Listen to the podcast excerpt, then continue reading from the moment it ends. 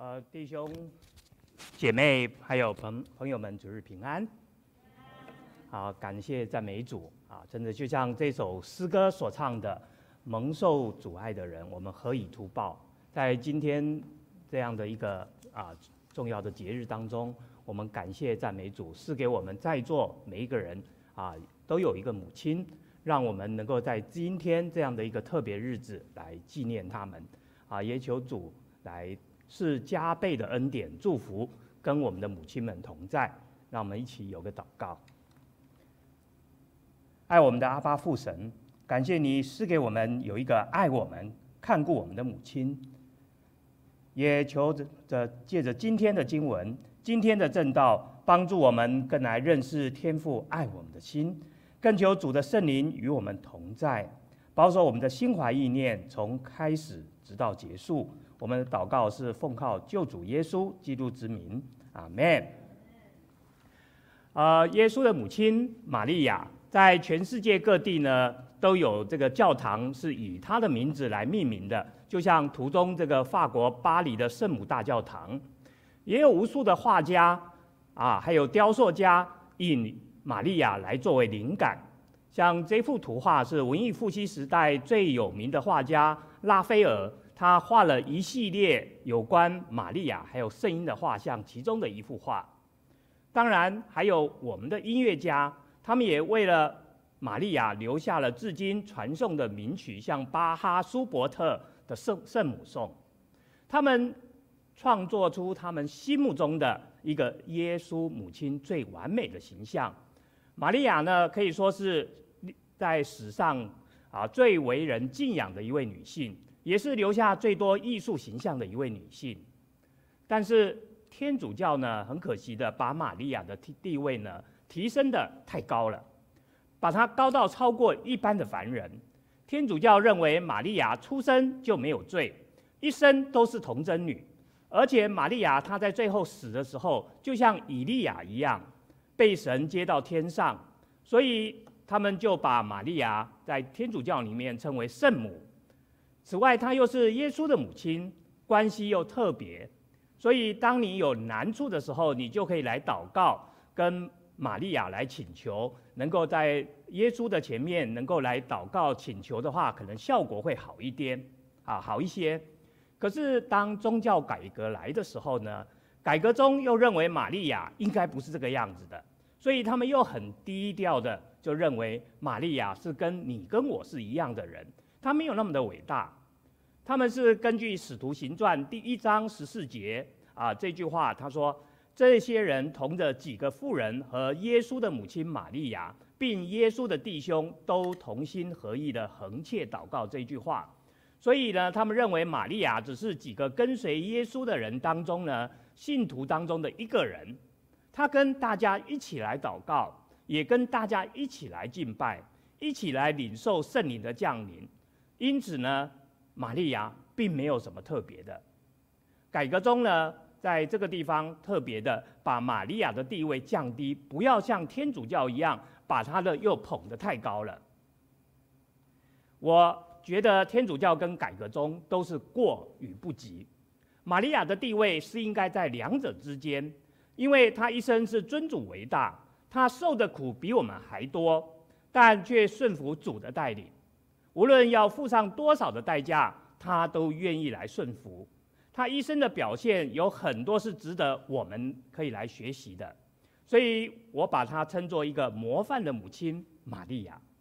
我在准备今天讲到的时候，米开朗基罗他所雕塑的圣殤，油然油然的从我的心中就升起了。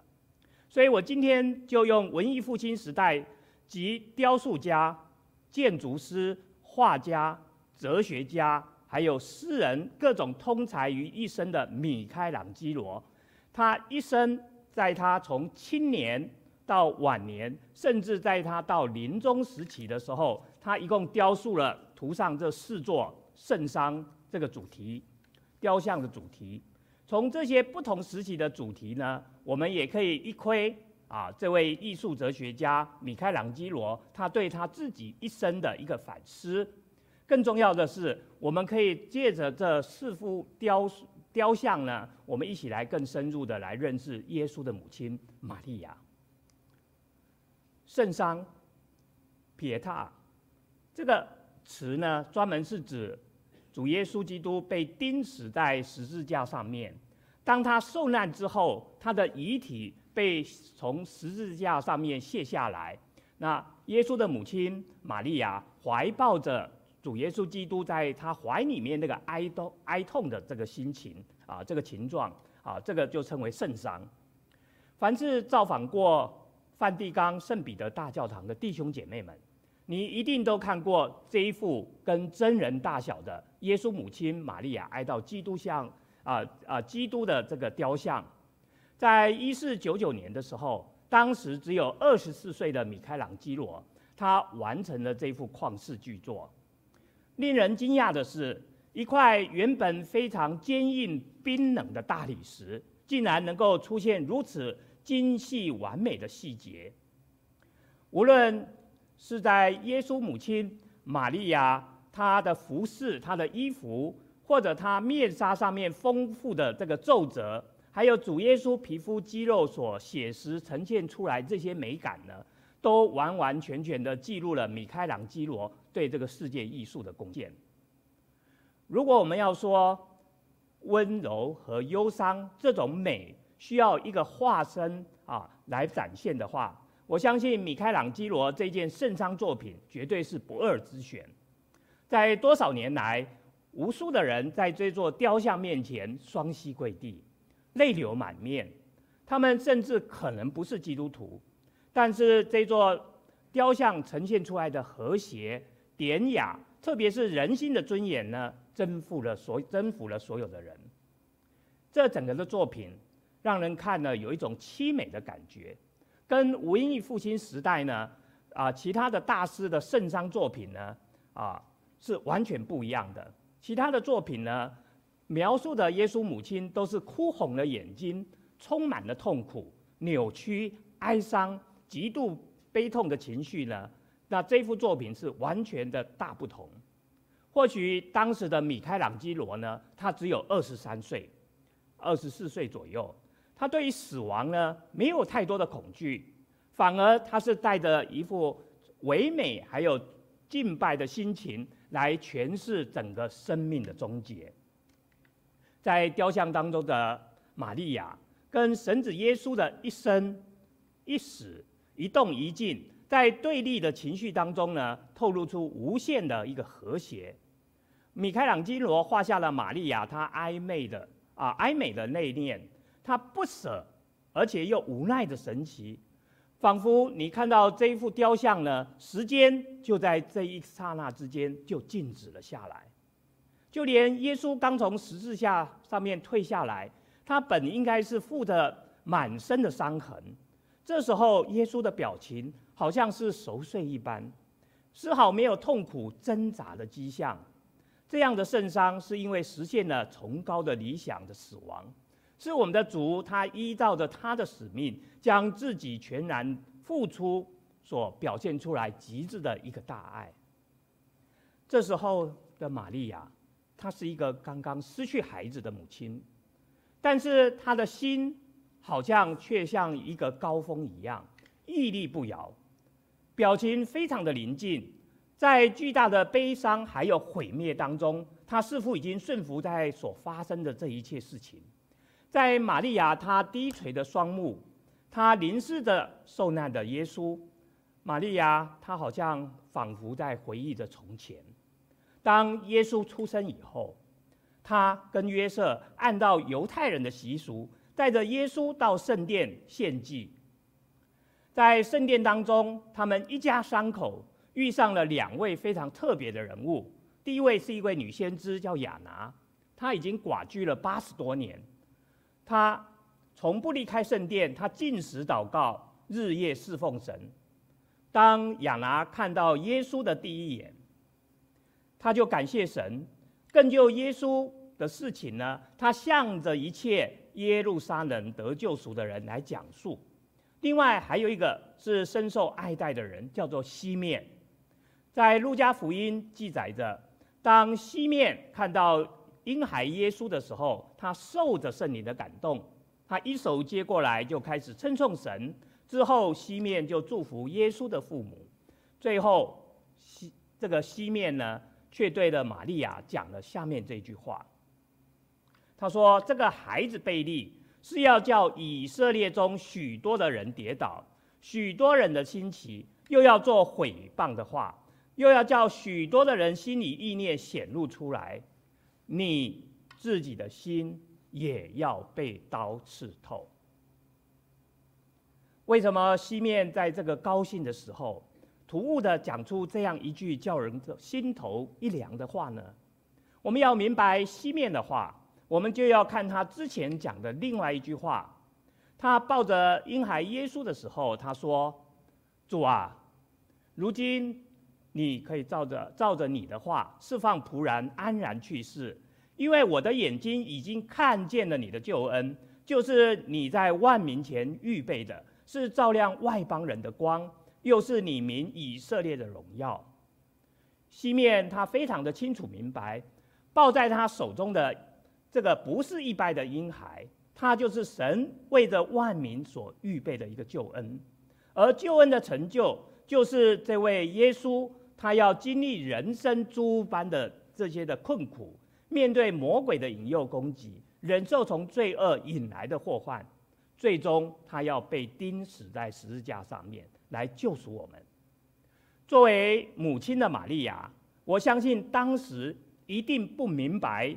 西面原来讲的这句话的意思，但是当今天他目睹到自己的儿子跟强盗同钉死在十字架上面，白发人送黑发人，他的心如何不能被刀刺透呢？母亲的爱会让母亲的心被刀刺透。母亲的爱在台湾话叫做“老母的疼”，老母的疼，在台湾话里面这个“疼”。这个字就是我们在普通话里面讲的疼爱，所以在台湾话里面，这个“疼”单比单单比一个“爱”这个字呢，意思更为丰富。在这里，你就可以看到这个台湾话的文字的美的地方。所以，这个“疼”这个字，这个“疼”有两个意思。除了妈妈是用爱把孩子围绕起来以外，她为了抚养这个孩子。妈妈也经常会掉眼泪，所以这个台呃台湾话的这个“疼”字，需要在中文里面，我们普通话里面用心疼加上爱，才能够完全的来表达。我们的母亲因为爱孩子，一生随着孩子的成长，有很多的痛在他们的心里面。从耶稣在玛利亚的肚中怀孕开始。玛利亚就为了耶稣的缘缘故，她已经开始忍受了许许多多的难处。雕像当中的玛利亚，她戴着面纱，她衬托出美丽的面容，她的面貌宛如少女一般。米开朗基罗呢，他突破了以往苍白苍白衰老的玛利亚的形象，他表现出了一个青春永恒还有不朽的美。因此，有人就批评这个米开朗基罗，他把玛利亚雕刻得太年轻了。因为耶稣离开世上的时候，玛利亚应该是在四十五岁到五十岁左右的人。可是米开朗基罗他回答说，玛利亚她是纯洁崇高的化身，所以她一定能够永远保持着青春美丽的容貌。他那永恒青春高贵的形象，象征象征着人类追求美好事物的一个理想，而且他还说，玛利亚让他自己想到了自己母亲的脸。米开朗基罗的母亲在他只有五岁的时候就去世了，所以母亲的脸呢，在他的心目中永远是这样一个青春的一个象征。这个印象在他雕刻玛利亚的时候，心中第一个浮现的。就是他那永远年轻时候尊主为大、贞洁美丽的这个玛利亚的形象。纵使今天在一个开放的社会当中，未婚生子也不是一件光荣的事情，更何况在古代的保守社会，你想一想啊，请各位想一想，一个刚刚订婚还没有结婚的女孩子，突然有人就跑来告诉她说：“你要怀孕了。”我不知道你会有怎么样的一个反应。玛利亚的一生的确是凄苦多于欢笑，她所背负的是一个历史上最沉重的一个包袱，因为人类的始祖第一个母亲夏娃，不幸的她扮演了一个失败的角色，一直到玛利亚的出现，我们才看到了一个真正成功母亲的典范。但是玛利亚却为此付上了一个无比的代价。所以，当天使向玛利亚宣告这个天大喜讯的时候，他说：“蒙大恩的女子啊，我问你安，主和你同在了。”我们的神由创世以来，他要完成的救恩，竟选定了玛利亚来做这个最高最重要的参与。这的确是一个大恩。所以，当天使告诉了玛利亚，他要蒙大恩，他要生出至高者的儿子。主神要把他主大卫的位传给他，他要做雅各家的王，直到永远。玛利亚的心中，他应该是不是要很高兴呢？还是他要很惊慌？玛利亚告诉天使说：“我没有出嫁，怎么会有这样的一回事呢？”但是，他终于顺服神的旨意。他说：“我是主的使女，我情愿照着你的话。”成就在我身上。天使说：“圣灵要临到你的身上，至高者的能力要荫庇你，因此我要生的圣者必称为神的儿子。”玛利亚之后就回应说：“我心尊主为大，但尊主为大的必须是要付上代价的。纵使玛利亚她有如此大的信心，接受了圣灵怀孕，但是她的未婚夫。”约瑟会相信吗？如果你是一个已经订了婚的男孩子，然后你的未婚妻突然跑来跟你说：“圣灵昨天晚上跟我说我怀孕了。”你会怎么说呢？你会说感谢主，我们这个家是蒙恩的，还是你会说你说什么啊？其实约瑟也是非常的苦。她也是心里面当时在暗暗的在想，到底要怎么办呢？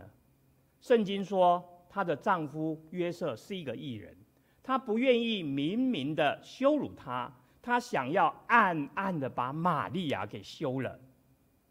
就当约瑟正想要暗暗的休她的时候，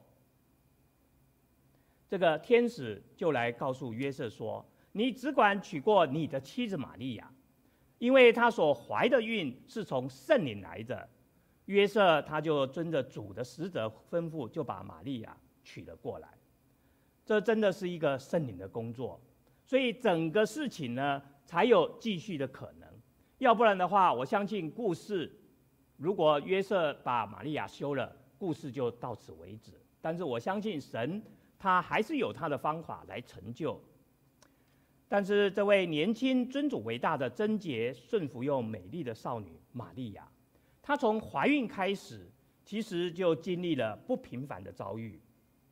在雕像当中的玛利亚，她并没有受到耶稣的死这样的哀痛而影响。这时候，你可以看到，基督是躺在玛利亚的双膝之间，他肋骨下面的伤痕若隐若现。米开朗基罗呢，他似乎要刻意隐去了耶稣生前所遭受到这些折磨，他只要传递一个非常干净、柔和、内敛之美。你可以看到耶稣的头向后垂，他的右背搭在玛利亚的右膝上面，他的眼睛跟嘴唇显得自然而放松。耶稣的脸上全然没有一个痛苦，还有怨恨。就好像一个幸福的孩子，他躺在母亲的怀里，这样的安详，这样的知足。玛利亚，她的右手托住耶稣的身体，向上微微的放开左手。她表达了啊一个莫名的哀痛，更表明自己她已经是完全的顺服了。这时候无声胜有声。她手势的另外一层含含义呢，是悲悯的玛利亚。这时候正在向世人宣告说：“看哪，神爱世人，甚至将他的独生子赐给他们，叫一切信他的不至灭亡，反得永生。玛利亚她低垂的双目，她看着自己的爱子耶稣的圣体，她的表情静默而复杂。她不只宣泄了无声的哀痛，也不止流露出充满哀思的无奈。它洋溢着的分明是世界上最伟大、最崇高的、最崇高的一个母爱。我们把时间再往后推五十年。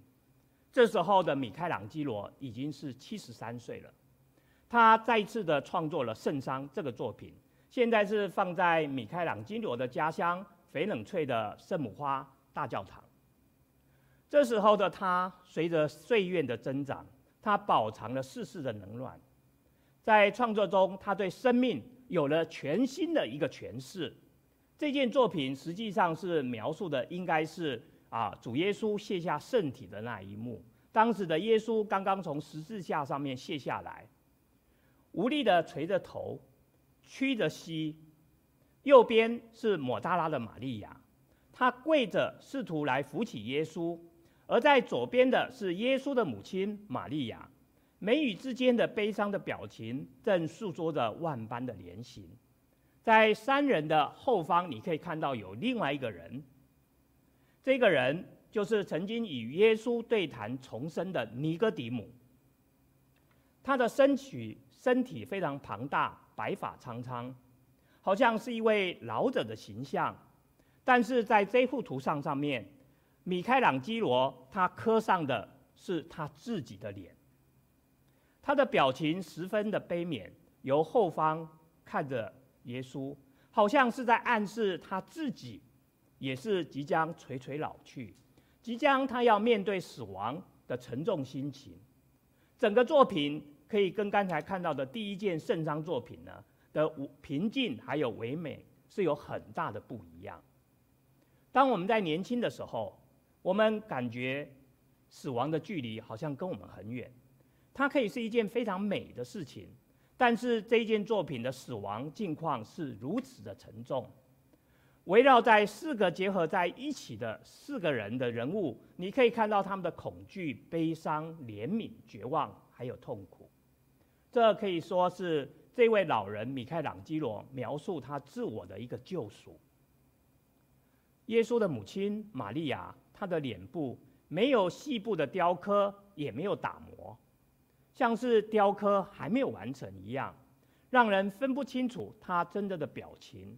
但是她模糊的五官当中呢，你仍然可以看出她脸上悲痛的一个啊一个表情，好像是她泪流满面一样的。这位心如刀割、顺服神、一路无怨无悔的母亲，当他在扶着耶稣的时候，过往在马槽出生的小婴孩，还有在逃亡埃及的这些往事，一定是一一的浮现在他的眼前。还记得玛利亚在要生产的时候，当时罗马政府已经要百姓回到自己的家乡办理户口调查。约瑟跟玛利亚从拿撒勒回到自己的家乡伯利恒去办理登记。当时呢，并没有像今天我们可以上网到 hotel.com 或者到 booking.com 去先去订个房间。所以到了伯利恒呢，他们没有客店可以住。对于一个还没有结婚就怀孕生子的女孩子，她的未婚夫好不容易才刚刚接受了她，可是到了她要出呃生产的时候，她却遭遇到一个环境。大家来到这个客店，大家没有因为她要生产就特别的来怜悯她、可怜她，或者说虽然客店没有房间，大家就挤一挤，把客店的一个地方让给她，没有。完全没有，没有人愿意帮忙她，所以玛利亚不只是在怀孕的时候，她有受到很大的压力，她连生产的时候都面临到很大很大的困难。婴儿耶稣被迫在简陋无比的马槽里面诞生，陪伴她的是一个不知所措的丈夫。虽然东方三博士还有牧羊人都来敬拜这位被预言为王的耶稣。但是玛利亚和耶稣的厄运并没有减少。他他们为了逃避西域王杀害男婴的命令，两个人连夜带着不到一个月大的婴儿，再度的长途跋涉到了埃及。一个刚刚出生的婴孩，加上一个需要营养、需要调养、休息的母亲，这个也是我们中国人习惯所说所称的。这个本来是应该要在坐月子的一个产妇，但是玛利亚是否曾经无语问苍天？她曾经问过神说：“为什么我的命运是如此的不顺利呢？如果我的儿子正如像天使跟他报讯所描述的，他要为大，称为至高者的儿子，主神要把他的主大卫传给他，他要做雅各家的王，直到永远的话。”那么，为什么我玛利亚没有受到像母后般尊崇的一个对待呢？反而她的遭遇却比所有的人都还要悲惨。但是我们看到玛利亚，她没有一丝的抱怨，她默默的顺服，他承受着心如刀刺痛一样的难处。在这座雕像当中的玛利亚的身体是孱弱的。这时候，他似乎已经没有力量再继续来支撑着圣子耶稣沉重的躯体了。他的左手放在圣子的胸前，他的额头顶住了耶稣的头部，他渴望再次感受到圣子耶稣的温暖。这时候的玛利亚跟世间所有普通的母亲都是一样的，丧子之痛表露无遗。当时的米开朗基罗饱经了世间的沧桑，他的内心充满着对生的疲惫，还有对死的恐惧，以及对重生的一个渴望，种种的情感交织，化成了这一副翡冷翠的啊圣殤这一座雕像。第三件圣伤是叫做巴拉斯屈纳的圣伤，这时候的米开朗基罗已经是八十一岁了。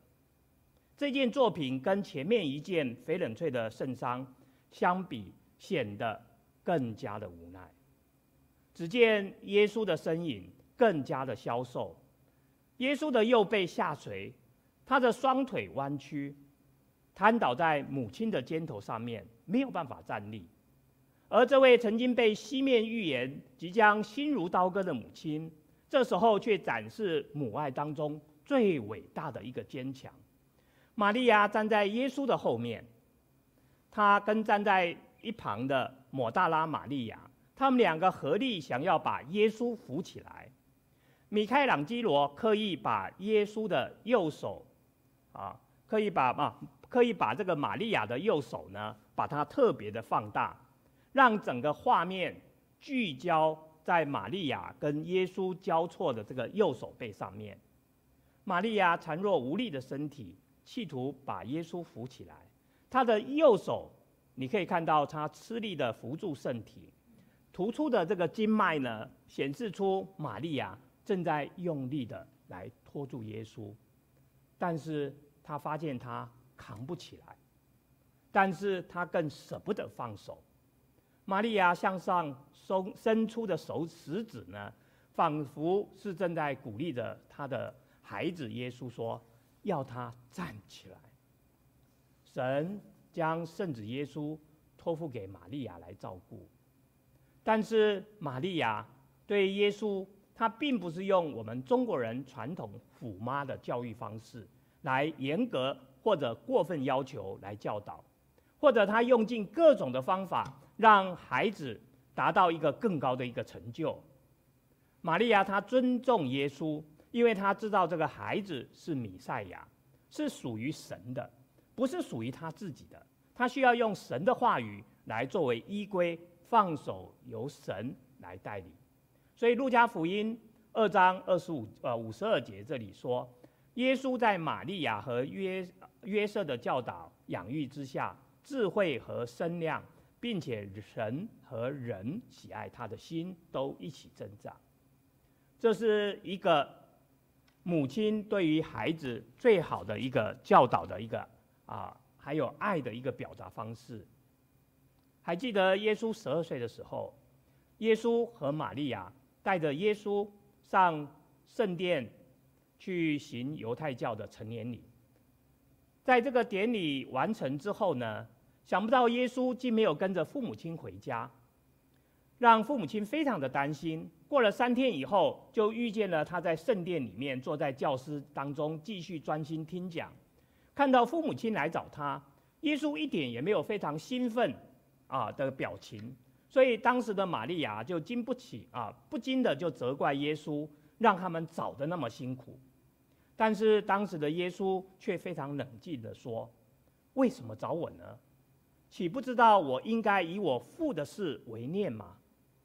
虽然几位教师当时都大大的称赞这位耶稣超高的智慧还有天分，但是玛利亚她的心里面却有说不出来复杂的一个情绪。耶稣所说的这几句话。让他想起十二年前西面的那一句话：“你自己的心也要被刀刺透。”一样的，在耶路撒冷城，一样的在圣殿当中，十二年前跟十年、十二年之后，玛利亚的心再度的为之一沉。难道这个刺痛已经面临到了吗？他不知道。从小看着耶稣长大。从襁褓到牙牙学语，从朦胧无知到开始认字，玛利亚一步一步的教导耶稣。她对于耶稣的感情，还有世界上所有母亲对儿子的感情是一样的浓烈的，一样的担心他的生活起居，还有他的健康安危。我相信，在神面前，玛利亚一定在无数个夜晚。她潜心的祷告，她祈求神让她能够学会放下自己的喜怒哀乐，放下他心里面的那块大石头，把儿子还有自己完完全全的交托在上帝的手中。所以，对于耶稣这一句话，为什么找我呢？岂不知我应当以我的父的事为念吗？一般的人可能听到这句话就认为。这个可能是我们今天所讲的青少年的一个青春时期的一个反叛期，但是玛利亚，他对于在抚养耶稣当中，他不能明白的事情，他把这一切的事情只能一一的存放在他的心里面。当我们细看这座雕像，它的线条粗犷，人物的面面部呢，轮廓是非常的模糊，耶稣下坠的躯体。传达出一个死亡的沉重感，但是我们仍然可以看到玛利亚她的表情是宁静而且是克制的。在一个充满欢乐气氛的婚宴当中，耶稣的母亲她发现酒没有了，她就对耶稣说：“他们没有酒了。”玛利亚甚至深深的知道她的儿子是神的儿子。是一定有能力的，但是耶稣对玛利亚却说：“妇人，我与你有什么相干呢？”玛利亚听到耶稣称她为妇人，一定是感觉非常非常的奇怪，甚至感觉就像一把刀放在她的心上，她没有办法去明白为什么耶稣要这样称呼她。在这场婚姻当中，婚宴当中，耶稣。跟玛利亚都不是主人，这件事情应该没有酒，应该是由主人来处理，根本不需要客人来烦恼。玛利亚她关心的是什么呢？她关心的客人的需要，但是耶稣所关心的是神的荣耀，还有神的时候，两人关心的重点是不一样，所以耶稣就回答说：“我的时候还没有到。”耶稣他有自己的主权，他是不是要行神迹？他什么时候要行神迹？这是由父神来决定的。纵使是耶稣肉身的母亲，她也不能够来改变神的时间。圣灵这时候感动了玛利亚，她没有跟耶稣再讲多讲什么事情，她只有跟旁边的人说：“耶稣告诉你们什么，你们就做什么。”之后，我们看到耶稣还是把这六个六口的石缸的水完全的变成了酒，让宾主尽欢。从这一点当中，让我们学习到一个功课：在我们的孩子在长大、长大跟我们自己有不一样的看法、不一样的意见的时候，我们身为父母亲的我们，真的是要学习知道孩子的想法，同时要怎么样跟我们的孩子彼此之间要有一个互动。而不是用我们自己当父母的权威，一定要来强压在孩子的身上。耶稣在传道的初期呢，他工作的繁忙，他连饭都没有时间吃，因为他看到百姓好像如同流离的羊群一样，没有牧人，所以心里面非常焦急，非常的怜悯他们，所以他就是拼命的到处来讲道，来喂饱他们饥渴的心灵。他的母亲还有弟兄非常关心他，就特别找了一个机会来探视耶稣，因为他们听说他这个儿子癫狂了。可是看到耶稣的时候，耶稣却告诉他说：“谁是我的母亲？谁是我的弟兄？凡遵行我天父旨意的人，就是我的弟兄姐妹和母亲了。”说完这句话，我比较的。弟兄姐妹们，如果你是母亲的话，我不知道你听了这句话，你心里面会不会很伤心？你的孩子居然把跟神的关系，还有跟你的血缘关系呢，颠倒了过来。他认为神的话比父母亲的话还要重要。我相信当时的玛利亚听到这句话。一定再次又有心被刀刺痛的一个感觉，因为他当时还仍然没有办法来明白，耶稣把对家人的这个爱扩大到每一位遵行天父旨意的人。在我们每一个人在信仰的旅程当中，我们多多少少我们都会面临到这样的一个经验。如果你的孩子他在信仰上面要专心去做神国的事情的时候，你做母亲的，你会怎么样的回应呢？你会鼓励他、接纳他说感谢主，神在我们的家里面呼召了你，还是你会跟你的孩子说：“哦，千万不要冲动，千万不要冲动，你要好好的祷告清楚，好，这件事可不能随便哦。”基本上，我们常常担心我们的子女献身会受苦。虽然很多人羡慕玛利亚有一个会信神迹的儿子，甚至有人会说，当耶稣的母亲可有福气了，怀他的胎跟乳养啊乳养他的是有福了。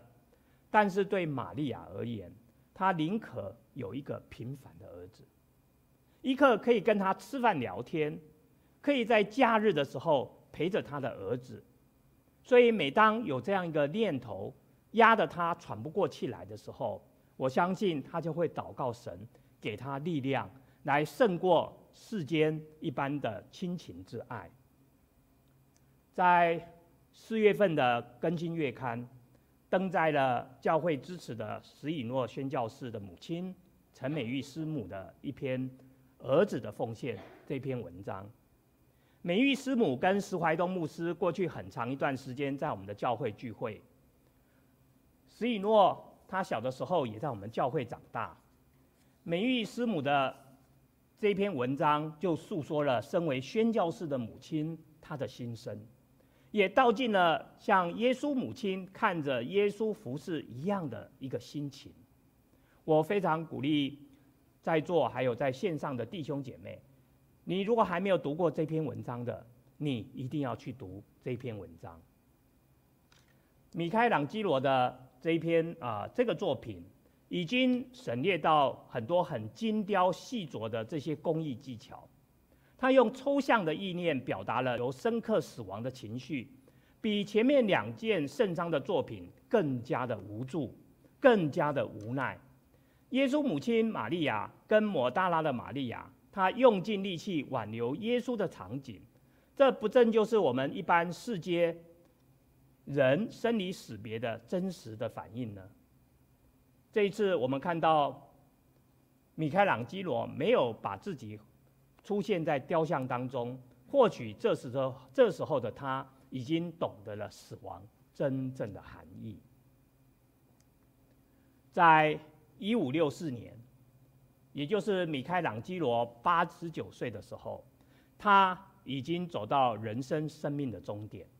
在逝世前的前几天，他还在用力的敲打着他的最后这一件作品——龙达尼尼的圣殤。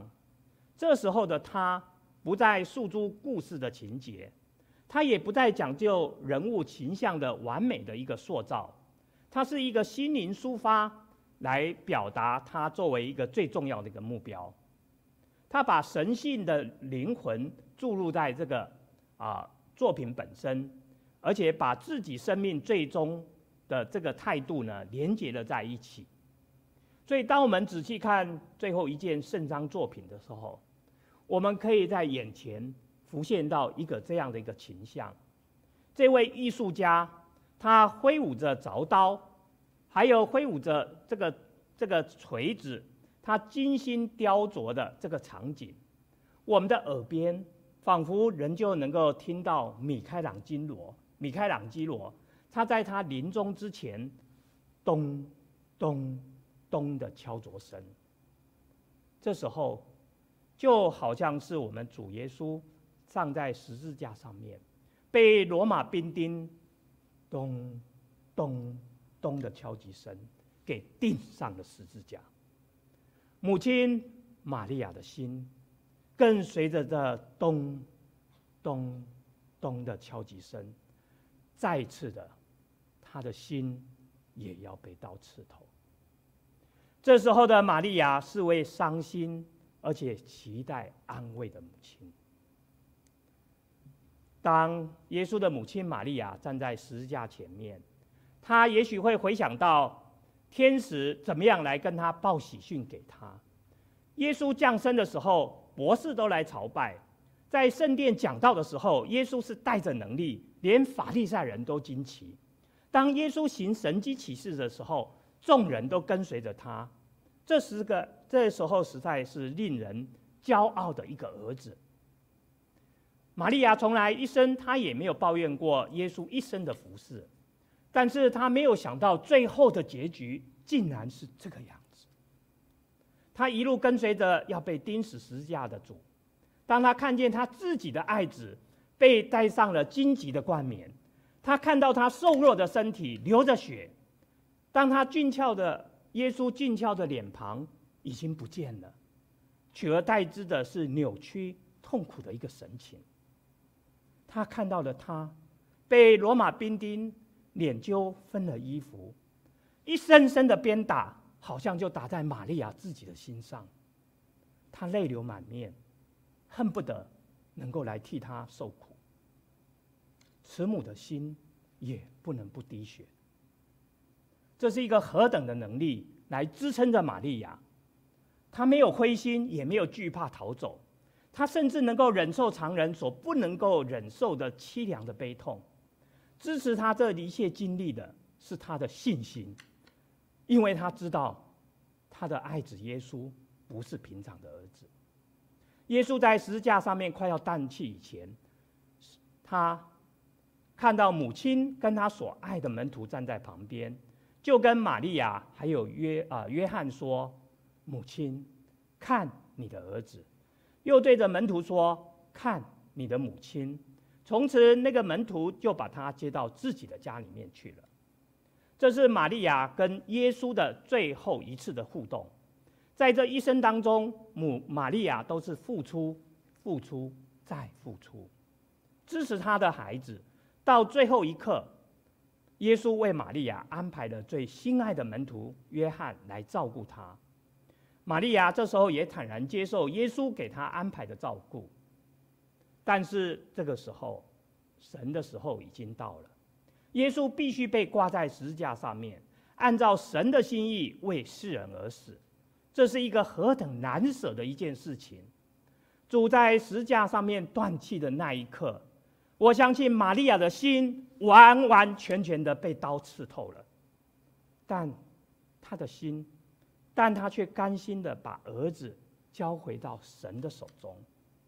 这是一个何等牺牲伟大的爱！